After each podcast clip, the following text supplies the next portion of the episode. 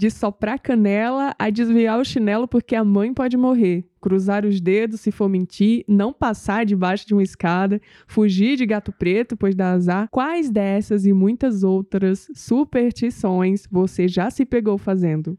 Até que ponto as superstições são apenas isso? Superstições ou rituais e práticas que carregam sabedorias ancestrais? Solta a vinheta. Papo, Papo, papo, papo, papo místico.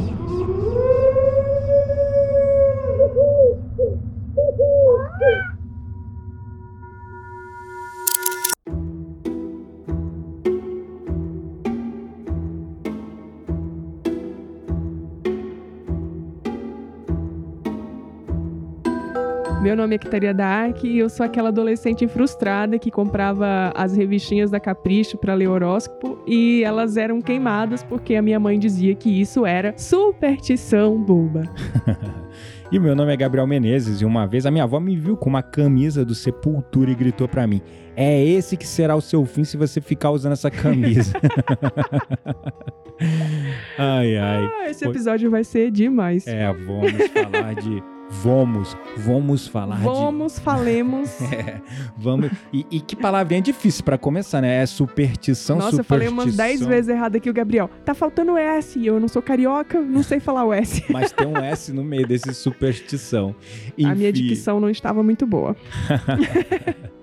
Esse é um tema bastante interessante, divertido também, mas que envolve partes de verdades e talvez falsas crenças, quem sabe? Histórias, né? Misti- Misticismo também. Ou mesmo deturpação dos sentidos iniciais dessas coisas, né? É verdade, é E verdade. hoje a gente vai falar sobre as superstições. Superstições. Ai, gente, que palavrinha O difícil. que, que o dicionário diz sobre isso? Me conta aí. Bom, então, definição no Literal. dicionário literal é que superstição é crença ou noção sem base na razão ou no conhecimento que leva a criar falsas obrigações, a temer coisas inócuas, a depositar confiança em coisas absurdas.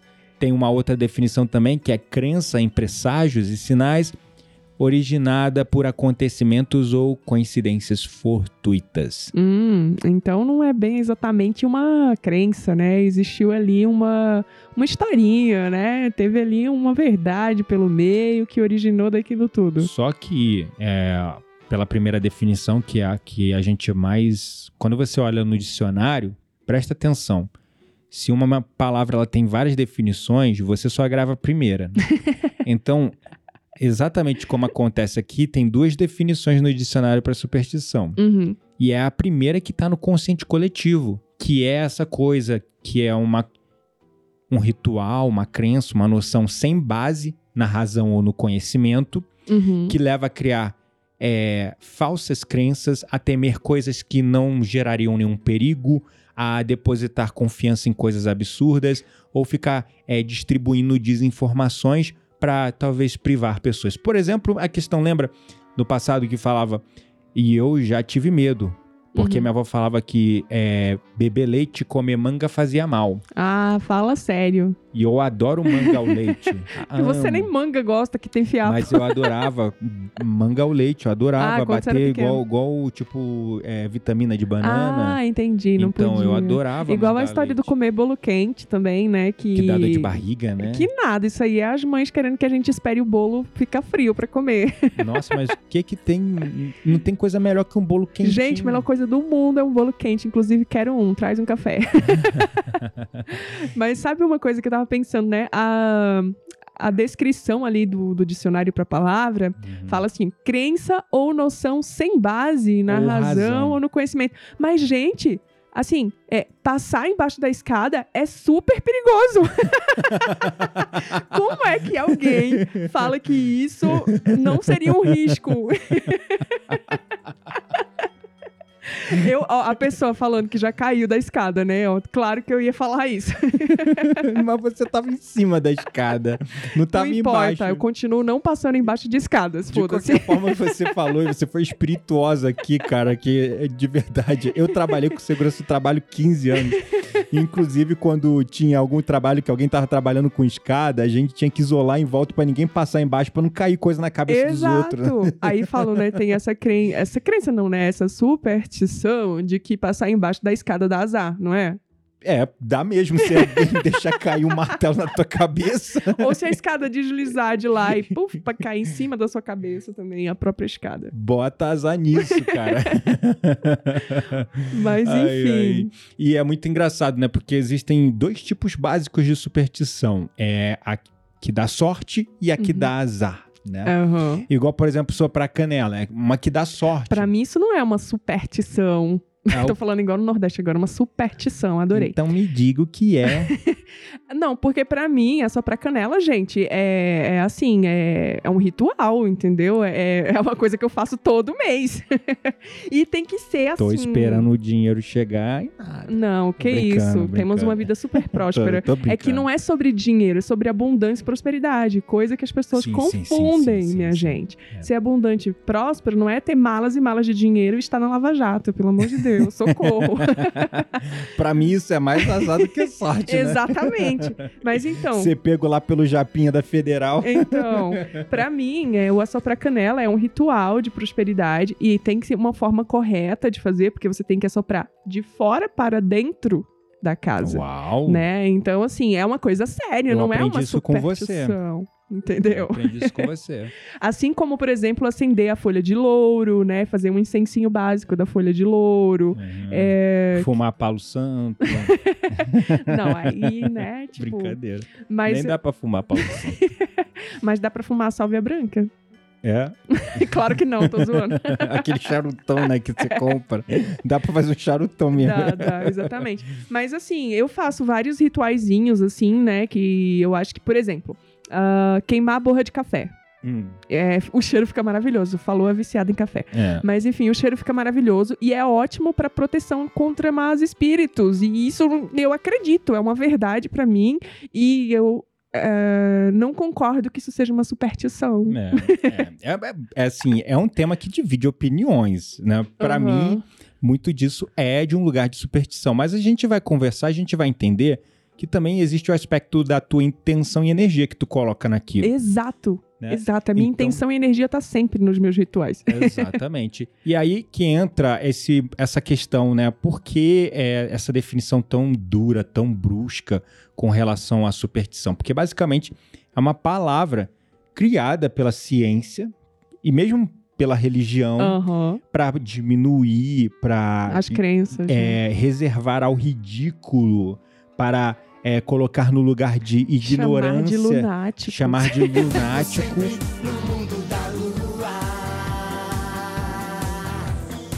Coisas que no passado, muitas delas, nem todas, eram rituais, eram Uhum. cerimônias, eram práticas, né? E sabe o que é engraçado? Essa coisa de queimar as ervas, né? Incenso e tudo mais, é que muitas religiões usam isso. Usam a mirra. A Bíblia fala, né, sobre mirra, é, sobre óleos, a defumação, né? defumação. Então, Uhum. assim, né?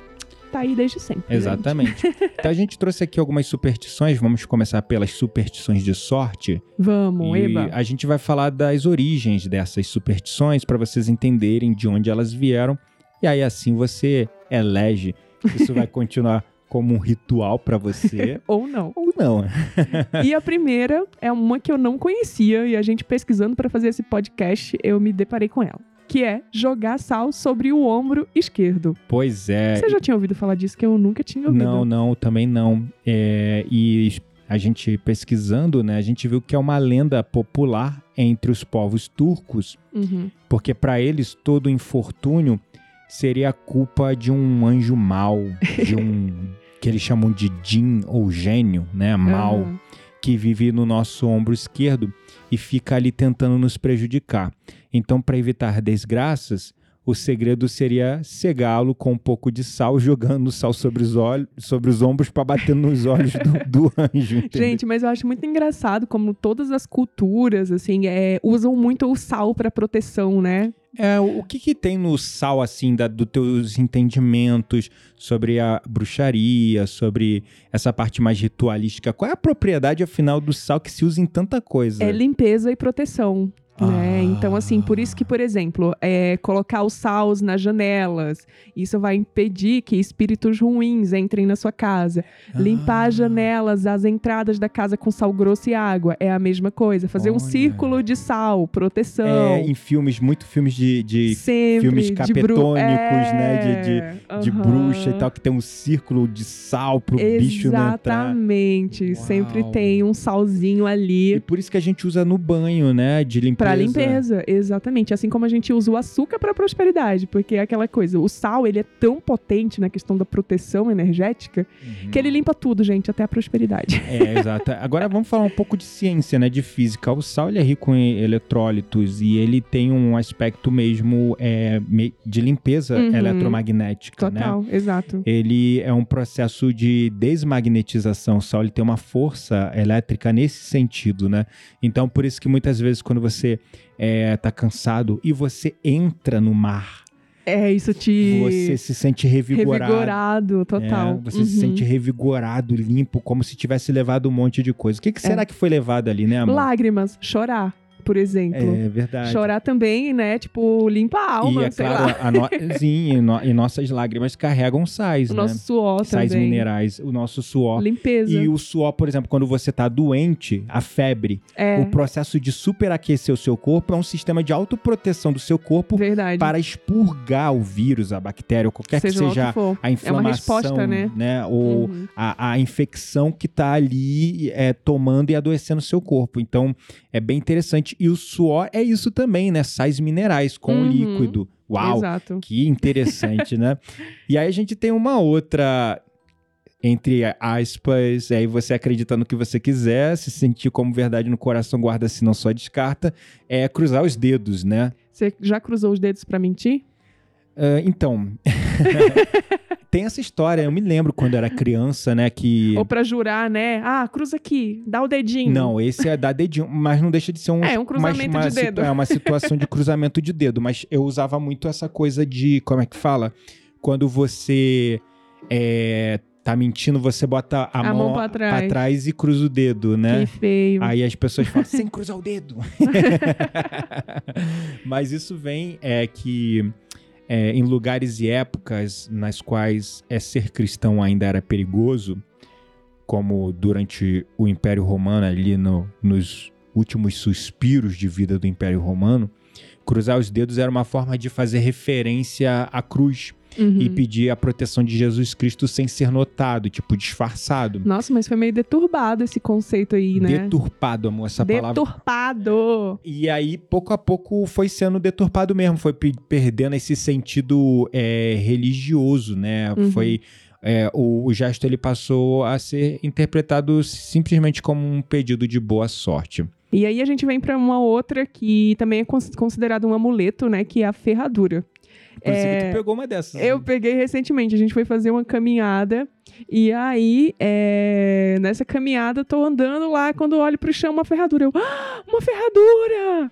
Trouxe aqui pra casa, mas eu não fazia ideia dessa lenda, né, que, que existe por trás da ferradura, que eu vou deixar você contar. É, tem uma lenda que diz que Sandustan, que era um ferreiro e viveu no século X, ele teria recebido um cliente num dia e o cliente pediu uma ferradura para ele mesmo, em vez de pedir para um cavalo, pediu uma ferradura para ele mesmo. E aí o, o Sandustan, esse ferreiro, baixou para ir lá tirar as medidas do homem e aí ele percebeu que o pé dele era rachado e tinha tipo igual é, é casco de um de um de um animal, de um bode, de um cavalo, aham. né? Sim, sim. De animais que têm cascos. e aí ele percebeu que era o diabo em pessoa.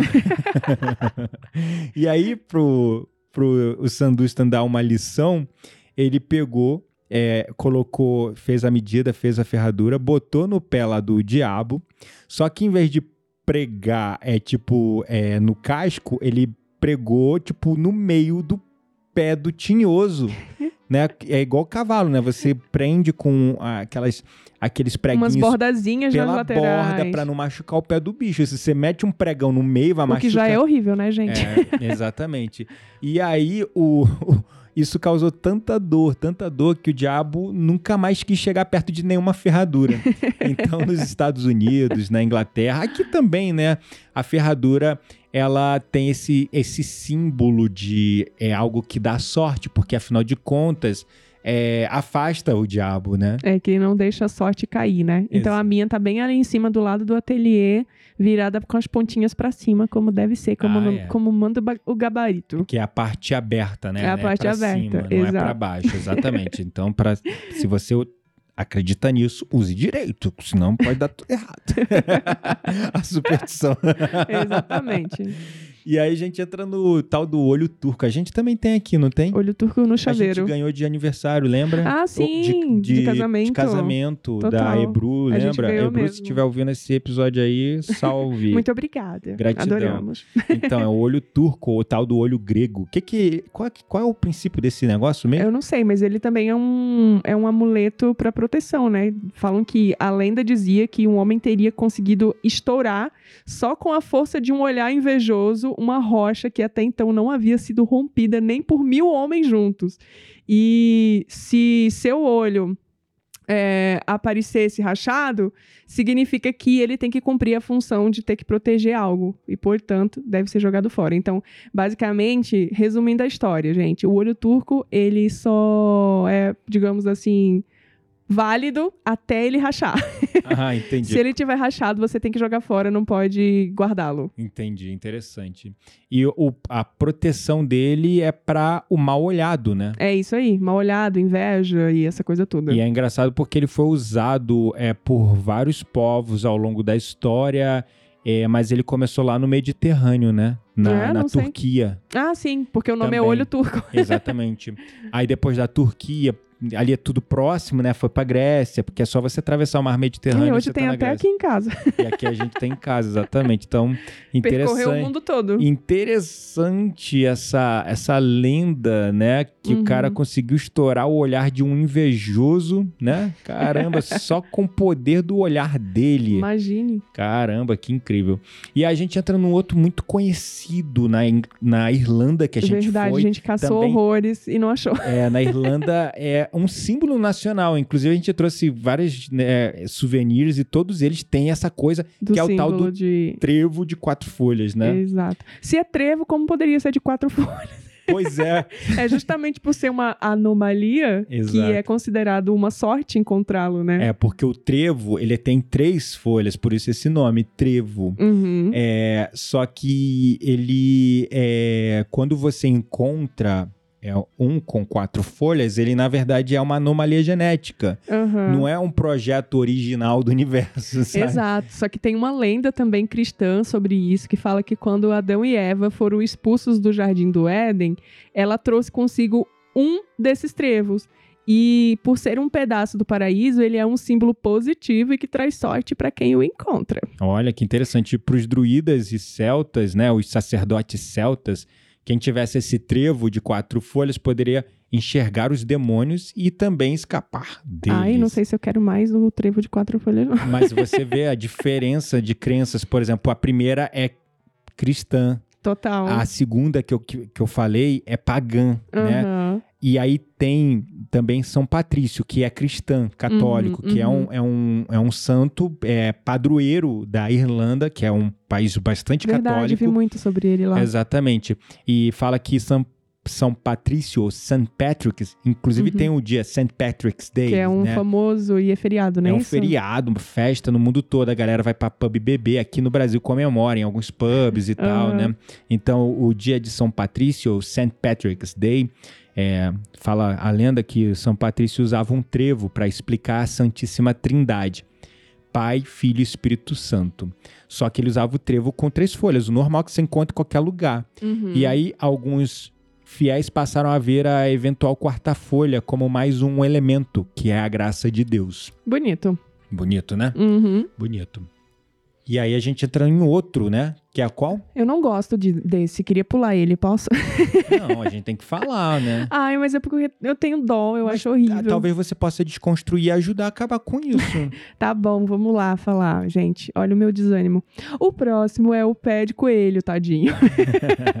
eu acho horrível falar que pé de coelho, gente, pelo amor de Deus, é um amuleto mágico pra sorte. pra sorte. Ele veio de uma religião chamada Voodoo, né? Que foi criada também também é usada na santeria, mas é uma, digamos, uma religião criada pelos negros americanos. E um dos seus amuletos mágicos era justamente o pé de coelho, mas não qualquer um. Era somente o pé esquerdo de um coelho morto com um tiro ou que foi morto ou encontrado num cemitério. Nossa, mas que específico. E se a morte desse coelho ocorresse em cima de uma tumba em noite de lua cheia ou numa sexta-feira 13, Macabro. esse pé seria ainda mais poderoso para trazer a sorte. Coitado do coelho. Pois é, é exato.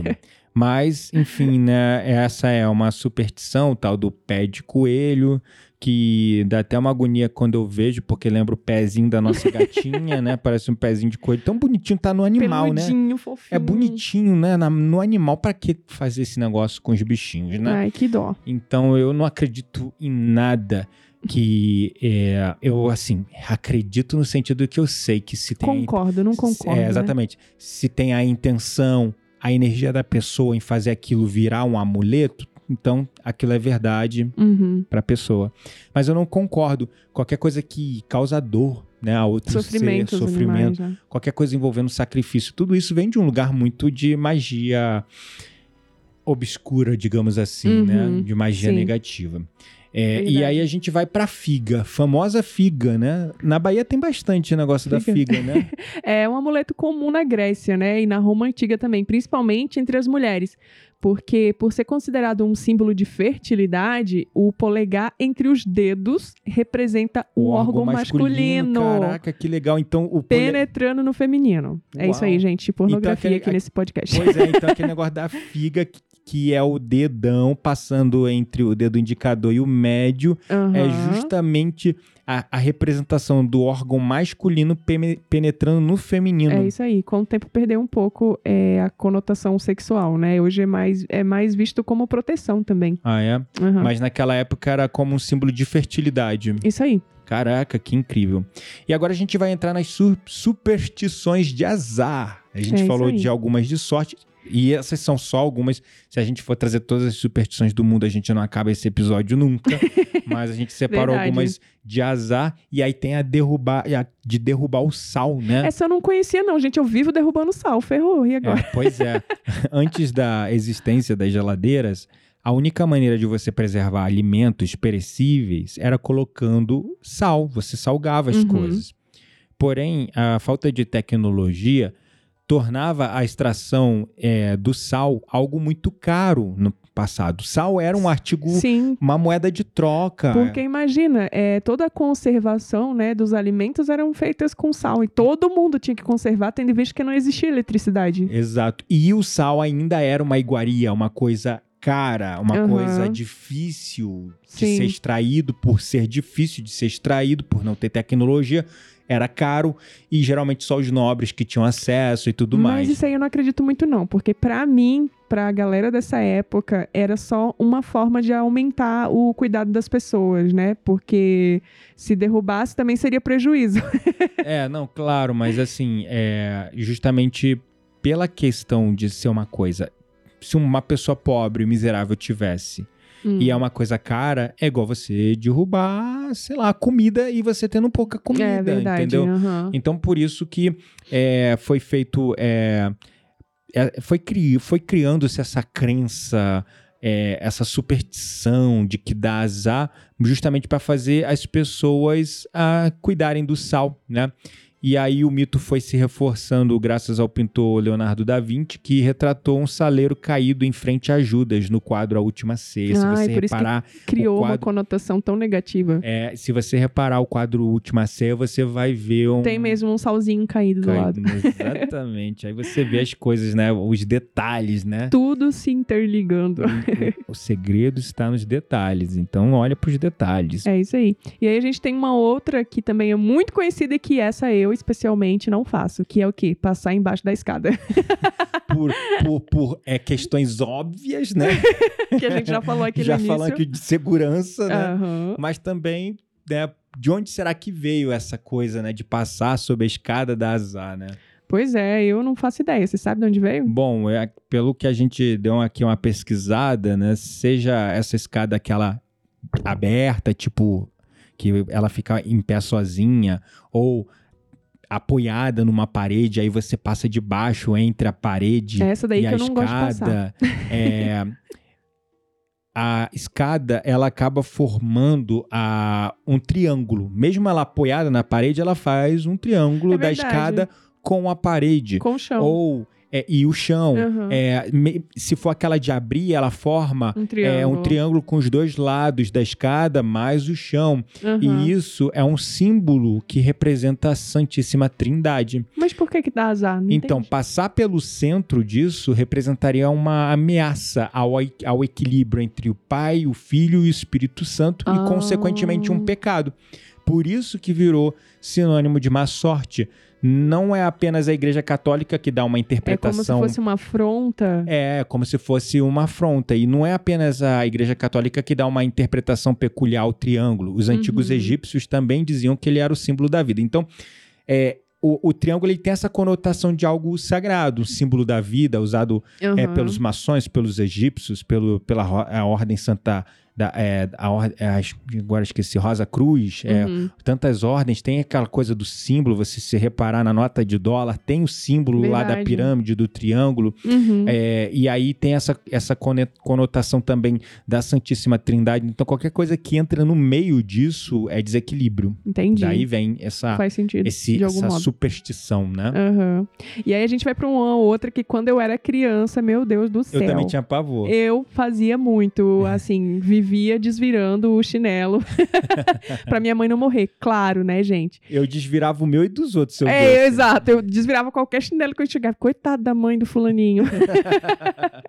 e essa história, ela tá relacionada é, à moda dos chinelos no Brasil nos anos 60. E eu não sabia. Quando a gente pesquisou que a gente descobriu. Então, como muitas casas ainda não tinham acabamento no chão, os calçados ficavam muito sujos e se estivessem com uma sola pra cima, era sinal de azar. É. né? Daí vem essa falsa maldição que tinha como objetivo fazer os filhos não largarem os calçados de qualquer jeito, virados, sujando o calçado, porque o chão não tinha, é, como eu poderia dizer, não tinha piso, era tipo, de, às vezes, de, de terra batida, e Uhum. aí o chinelo virado para baixo sujava. e aí as mães começaram a inventar essa, essa falsa ma- maldição. Menino, para de deixar o chinelo virado Quer que eu morra? Senão você vai me matar, quer que eu morra, sei lá. no final era pra não sujar o chinelo. Daí Aham. veio essa crença incrível, né? É. Como é que muitas Verdade. coisas é, são criadas, Uhum. daí entra pro consciente coletivo E, se torna uma verdade. e se torna uma se você verdade. acredita, né? Se a pessoa acredita, né? Mas ah, até hoje eu não conheço nenhuma mãe que morreu porque o chinelo tava virado. Então, E tá- aí me fala da próxima, que é quebrar espelho. É, Gente, Deus me livre você quebrar já quebrou espelho? Eu já quebrei espelho. E falam que é sete anos de azar, não é? É, então. Existe- Ai, meu Deus. o que acontece? Existe uma, uma ferramenta de adivinhação que a gente Uhum. vê nos contos de fada, lembra sim, lá? sim, sim, a sim. madrasta da Branca de Neve, Sim, que tinha um claro. espelho. Então, esse negócio de adivinhar é, coisas, é ver o futuro através do reflexo da água ou de um espelho, era muito popular na antiguidade e se Uhum. chamava catoptromancia. Que nome difícil, socorro. Catoptromancia. Então, que é justamente a, a ca- catoptromancia, essa é ferramenta de divinação ou adivinhação por meio de reflexo de água. Você vê, por exemplo, é no filme Senhor dos Anéis, a Galadriel Uhum. olhando numa bacia d'água, né? Muito legal essas coisas, né? Você vê no, no- na cultura pop, nos filmes, nos livros, na literatura. Merlin também, né? Que é, adoro. Verdade, Então, adoro. Se o, re- se o re- recipiente que tivesse água caísse ou quebrasse, o curioso que deixou isso acontecer teria azar.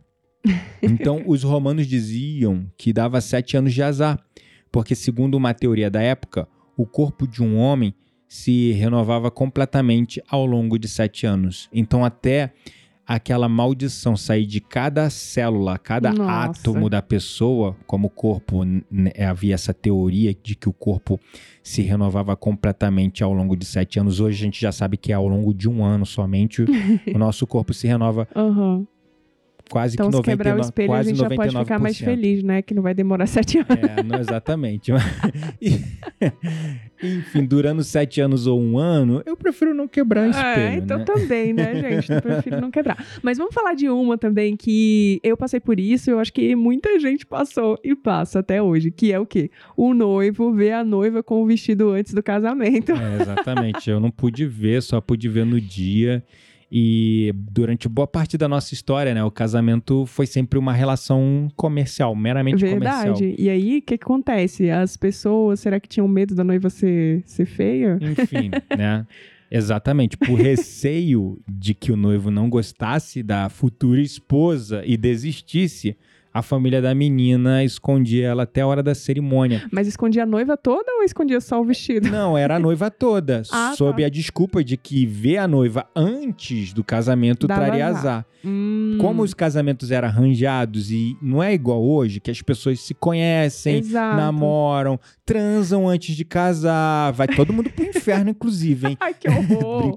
Mas você sabe que eu acho que essa questão de não ver a noiva antes do casamento é muito cultural. Porque, por exemplo, na Coreia, gente, o noivo escolhe o vestido da noiva. Ele compra o vestido da noiva e ele que- meio que aprova o vestido que a noiva vai usar. É, exatamente. ele é vai cu- escolher o vestido junto com ela. É cultural total, cultural É. total. É, é, aqui no Ocidente, né, digamos, ainda existe essa crença por conta de uma coisa que no passado, é, que não é um passado muito distante, 200 anos atrás, né, e até Uhum. hoje você ainda vê casamentos arranjados, mas com certeza não é no mesmo estilo. Aham. É, os indianos, por exemplo, a gente tem Até várias hoje. séries, né, que Verdade, você vê de arranjo, onde os pais arranjam o casamento para os filhos. Isso aí. Então, antes do filho escolher com quem ele vai casar, o pai e a mãe É tem que conversa com o pai e a mãe exato. da noiva e tem que os dois aprovar para depois apresentar para ver se o filho vai gostar. Gente, olha só que confusão. Mas é cultural, né? Então, É cultural, não tô aqui para julgar.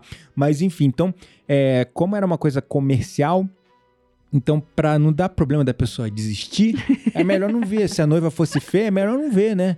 Que e aí, horror, depois olha. que já tá lá na, na cerimônia, já casou, a mulher já era feia, já era, né? Credo, isso aí é machista e preconceituoso, porque beleza e qualquer coisa diferente disso é uma questão de opinião. Claro, com certeza. definitivamente. Mas é daí que vem, né? Daí que vem essa coisa de. Que era uma desculpa dos pais da noiva, justamente Uhum. pro noivo não ver a menina antes do casamento. E aí criaram essa desculpa que traz azar, traz azar. No final era justamente uma artimanha pro noivo não esquecer. Verdade. Aí a gente vem pra uma que eu tenho dó também, que eu não gosto de falar. tá cheio de coisa que eu não gosto de falar nesse Só podcast hoje. duas. Até agora. Mas é a questão do gato preto, gente. Pelo amor de Deus. É. Lá na Idade Média, é, eles foram, os gatinhos pretos foram associados às bruxas devido aos seus hábitos noturnos, né? Exato. E aí, o que, que aconteceu com isso? O Papa Inocêncio VIII chegou a incluir os felinos dessa cor né, na lista dos perseguidos pela Igreja Tadinho. Católica. E até hoje, Começaram a matar um monte de gato por causa disso, né? né? Uhum. Mataram, matavam muito gato. Existe o termo, se é que existe esse termo, gaticídio, né? Ai, Porque que mataram horror, muitos nossa. gatinhos, né? E aí, para piorar, em 1561, o autor inglês William Baldwin escreveu um trabalho de sátira, né? Chamado Beware the Cat. Ou seja, cuidado com o gato, no qual os gatos pretos eram, na verdade, bruxas disfarçadas que tinham nove vidas, ajudando a espalhar ainda mais a lenda. Ah, E aí, devido às superstições, gatos pretos são menos adotados em abrigos. eu sou doida pra ter um. Quero Até muito. hoje, tem estudos que comprovam isso. As pessoas preferem gato de qualquer outra cor do que o gatinho preto. Eu não, eu quero um preto. Pois é, então a dica aí, não entre nessa, né? Porque os bichanos de pelagem negra têm tanto potencial para ser seu bichinho amado de estimação Como qualquer quanto cor. qualquer outro gato, né? Uhum. Então, na hora de adotar, por que não dar uma chance a um gatinho preto, né? É isso aí. É, Hashtag isso aí, fica a dica. Hashtag fica a dica, porque isso vem de uma desconstrução de uma crença, desculpa Uhum. o termo escrota, que associaram gato com bruxa, que tem, tá Não que associado não esteja não que não esteja relacionado, associado, tá total, mas, com matar é outra coisa, exatamente né? com aquela crença de que bruxa é má, mata, destrói, porque a quando na verdade a- as bruxas eram mulheres que tinham conhecimento das ervas, Exatamente. conhecimento da natureza e elas eram Conexões, né, conexões com a natureza, uma mediunidade incrível, e elas eram Perseguidas. uma perseguidas porque Vistas elas eram uma ameaça. ameaça. Elas eram uma ameaça pro patriarcado escroto, pros machão escroto, entendeu? então, por isso que elas foram perseguidas. E aí a gente vai pra décima quarta, que é abrir guarda-chuva em casa. Dessa Nossa. lista aqui que a gente É, trouxe eu já ouvi 16 falar. superstições, a décima quarta é abrir guarda-chuva em casa. que eu já ouvi falar sobre os guarda-chuvas, né? Mas é, eu particularmente nunca entendi muito bem por quê. Eu sempre falar ah, que não pode abrir o guarda-chuva dentro de casa. É, nem sei porquê, se Eu dá azar, também. se não dá, eu só ouvia, não pode abrir o guarda-chuva dentro de casa. E de onde vem isso, né? Eu acho que, na verdade, vinham tipo de uma uma relação lá com as antigas sombrinhas, né, guarda-chuva, que elas podiam, elas tinham uma, uma- um mecanismo que era feito de metal que podia causar ferimento sério se atingisse alguém. E aí, né, para evitar acidente, as pessoas passaram a falar em azar para quem abrisse guarda-chuva em, ambientes, fechados. Aí eu exatamente. sempre pensei que fosse algo tipo assim, ah, por que, que eu vou abrir um guarda-chuva dentro de casa se não tá chovendo, entendeu? Exatamente. Isso que você falou não é, é de um lugar de, de, de achar, é mesmo um fato. Isso aconteceu na Inglaterra, lá na era vitoriana, no século XVIII. Os guarda-chuvas ainda eram rudimentares, eles tinham pedaços de ferro ainda afiados. Uhum. Então, assim, era uma coisa mais Era uma tosca, arma, é, mas- praticamente. Mas se você parar pra pensar até hoje, né? Apesar de não ser algo tão grosseiro, ainda é perigoso você meter um guarda-chuva no olho dos outros, É né? verdade, total. Então, por isso que foram criando essa crença para evitar acidentes, né? É. E aí a gente tem uma outra que é aquela história, sabe? Quando você sente a tua orelha Ou essa eu queimando. acredito. Eu também Eu acredito muito, porque eu acho muito real. É, que é a ideia do, da orelha queimando, né? Quando tá com a orelha queimando, é sinal que alguém tá falando mal de você. Ih, alguém tá falando mal de você. Tá com a orelha vermelha, tá com a orelha quente aí, né? Ah, pois é, e esse mito aí ganhou força na Idade Média, pois achava-se que a pessoa estava sendo vítima de um feitiço. E a recomendação seria lamber a ponta do dedo e pressioná-lo na bochecha. Tu já fez isso de lamber a Não, ponta do não. dedo quando sentiu tua orelha queimando? Não, não. Exatamente. Ah. Que era a. é- Isso era um ritual, na verdade. Eu, nunca, eu só sabia. da- eu só, a gente só chegou pra gente aqui, né? Aham. Se você, a gente tá falando da origem. A gente pesquisou pra entender a origem. Uhum. É, e todas essas aqui eu não sabia a origem. A verdade é, a gente, eu conhecia todas essas superstições, já tinha ouvido falar de todas elas. Uhum. Algumas eu sabia que era da, que dava sorte, ou dava azar, ou era para proteção, ou era para aquilo, mas no, no final não sabia a origem. E essa da orelha queimada é uma, né? Uhum. Então esse ritual de lamber a ponta do dedo e pressionar na bochecha falando o nome dos suspeitos é Nossa, que- ou seja, você ainda tinha que saber quem eram os suspeitos pro Pois- negócio parar. Exatamente, exatamente. Ai, E aí a última superstição, a famosa superstição do número 13. Gente, o número 13 é meu número de sorte pra início de conversa. Ué, pro Zagalo também. Zagalo falava o tempo todo que 13 era o número da sorte Ó, dele. Vou contar uma história aqui. Quando eu era adolescente, ixi, senta que lá vem história, meu Deus. Nossa, é, então. Quando eu, quando eu era adolescente, eu participei de um, um desfile de Miss Estudante lá, garota estudante. Nossa, quantos desfiles que você já fez, gente. Não, nem fiz tantos assim. Mas enfim, eu participei de um desfile de, de sei lá, não sei que se era Miss Estudante, era garota estudante ou algo assim. E Hum. aí, O meu número era 13 e todo mundo ficou me zoando assim. Nossa, 13, você ficou com o número 13, 13 é o número do azar, que não sei o quê, que blá blá blá. E eu falei assim, hum, não sei porquê, eu adoro o número 13. Tipo, nem liguei a mínima, né? E resultado, eu ganhei o primeiro lugar do desfile. Por isso que desde esse dia o número 13 passou a ser o meu número de sorte. Chamou atenção, né? É, exatamente. Tu tinha E- quantos anos na época? Ai, 13, 14, sei lá, Caraca. eu era adolescente. E esse, por que, né? Por que será que esse número 13 é, é, é uma coisa que indica azar, né? Primeiro que é visto como o número das bruxas também, é o né? número visto como o número do capeta, das bruxas, ou sei lá, chame como você Não, do quiser. capeta não é o 666? Também, mas enfim, é na verdade da besta, né? Então. Então, é, é, segundo a lenda, né, revoltada por ter perdido espaço para o cristianismo, a deusa nórdica do amor e da beleza, chamada Frigga, teria se exilado no alto de uma montanha, onde às sextas-feiras se reuniria com 11 feiticeiras e com o próprio diabo. Credo! Total, 13, 13 pessoas pessoas. para praguejar contra a humanidade, que havia se virado contra ela para adorar uma nova religião, um novo Deus.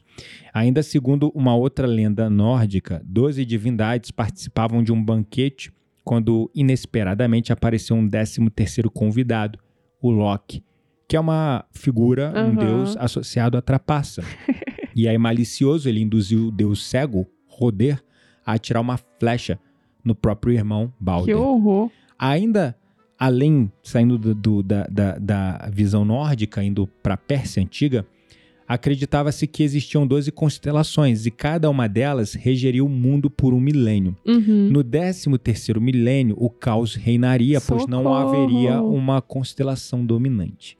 Gente, mas existe muito mais do que 13 constelações, e aí? Exatamente. Mas é aqui as 12 do zodíaco que regem Aham, cada ano, né? Entendi. E aí, finalmente, também ligado agora ao cristianismo, na última ceia, Jesus Cristo convidou seus doze apóstolos para jantar, com ele totalizando 13 pessoas.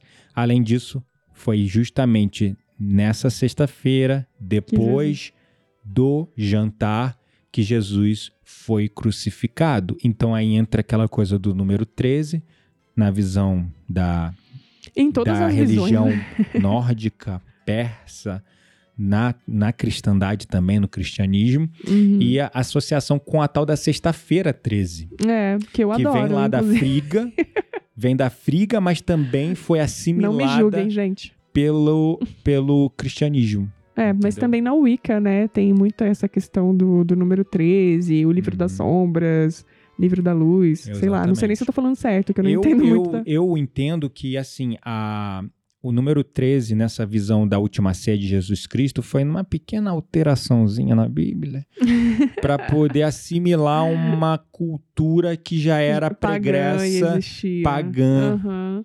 Também pra dar força a essa cultura, né? De que o Exatamente. 13 é ruim, sei lá. É, enfim, sei. então, é, exatamente. Então, é.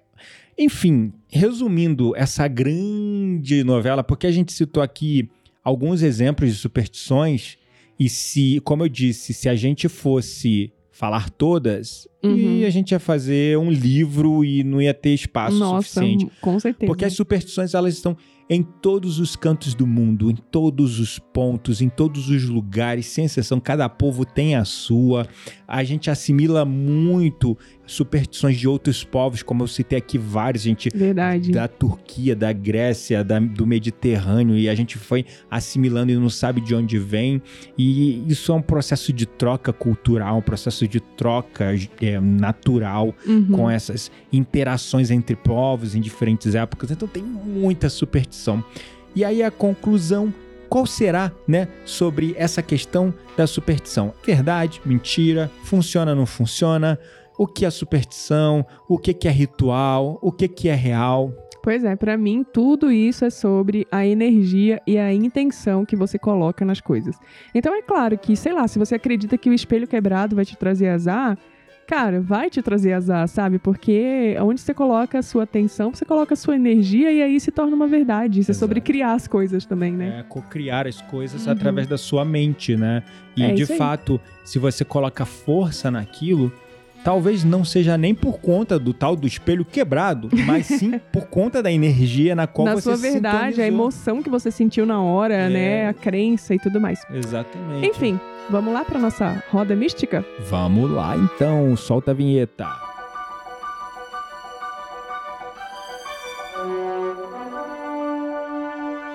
Chegou a hora da nossa roda mística. Segura a brisa, queremos indicar livros, sites, perfis, séries, filmes. Tudo isso para alimentar as suas conversas mais profundas com aquelas pessoas que realmente valem a pena. E aí, qual vai ser a indicação de hoje para nossa roda mística? Ai, eu tô brava com a minha indicação de hoje para início de conversa. Porque, assim, já que a gente falou de magia, de superstição e tudo mais, é, não que isso seja, mas a minha indicação de hoje é uma série maravilhosa que tem na Amazon Prime, se chama A Roda do Tempo. Ah, muito boa. Muito boa. Muito bem feita, a fotografia. Lindo demais, gente. Assim, Nossa. vale muito a pena perder as suas horas. Perder não. Gastar as suas horas da vida com a roda do tempo. É, só terminou assim, a gente sem saber Ai, do nada, é, né? Fiquei Foi- brava, com, é. com cara de segunda temporada e É. histórias inacabadas, mas tudo Exatamente, bem. Tá tudo bem. É, é uma maquininha de ganhar dinheiro, né? Enfim. E aí, pra complementar o que a gente trouxe hoje, né? Uma série muito legal. É claro, uma série de fantasia, aquilo não é E verdade. já é antiguinha também. Bem antiga, inclusive se você for ver, não fique puto, como eu fiquei com a computação gráfica do Dragão, Porque que é é de coisa 2012. É de É, 2012. mas a história, o enredo, os personagens são bastante cativantes, aquela aura de magia. E não falou o nome da série. É As Aventuras de Merlin, tá? Que eu indiquei pra ele quando a gente tava se conhecendo. Pois é, mas inclusive. deixa eu falar, porque você se empolga e não deixa falar das Aventuras de Merlin. Você vai encontrar na Netflix, é muito legal, porque você vai encontrar várias coisas de rituais, de superstições. A história do Rei Arthur também. Exato, a história do Rei Arthur.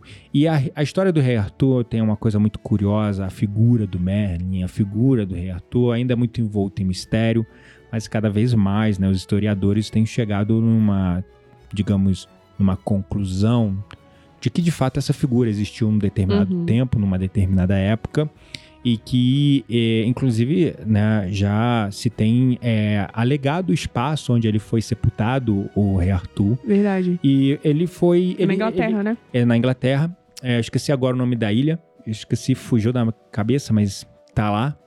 E Existe. existe. Tem uma cidade, Exatamente, né? Que mas- explora como turismo isso. explora como turismo.